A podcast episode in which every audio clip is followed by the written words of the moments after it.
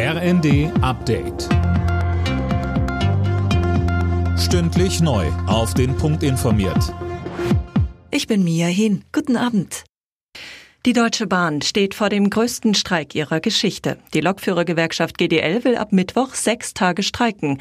Das hat enorme wirtschaftliche Folgen. Christiane Hampe. Ja, denn so ein Streiktag, der kostet die Deutsche Bahn bis zu 100 Millionen Euro, macht bei sechs Tagen dann nach Adam Riese 600 Millionen Euro.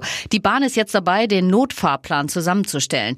Viele Züge werden aber sicher nicht fahren. Die GDL weiß um die Zumutungen für die Bahnkunden, findet aber, das letzte Angebot der Bahn ist partout nicht verhandlungsfähig.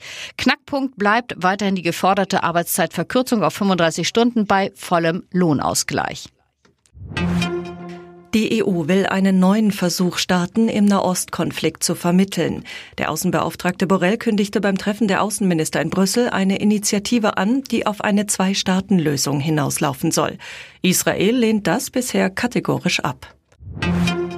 Die Landwirtschaft gehört zur Ernährungssicherheit in Deutschland und Europa dazu. Das hat Kanzler Scholz heute bei einem Besuch auf der Agrarmesse Grüne Woche in Berlin gesagt und den Bauern erneut versprochen, Bürokratie abzubauen. Deshalb haben wir auch ganz konkret besprochen, dass wir die vielen Vorschriften, die wir in Deutschland beeinflussen können und die, die wir etwas schwieriger in Brüssel beeinflussen können, so verändern, dass genau auf diese Weise das Leben auf dem Hof, das Leben derjenigen, die dort arbeiten, leichter wird.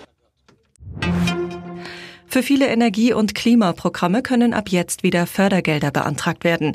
Beispielsweise gibt es wieder Zuschüsse für den Einbau von Wärmepumpen. Der vorläufige Förderstopp war Anfang Dezember nach einem Urteil des Bundesverfassungsgerichts zum Haushalt verhängt worden. Alle Nachrichten auf rnd.de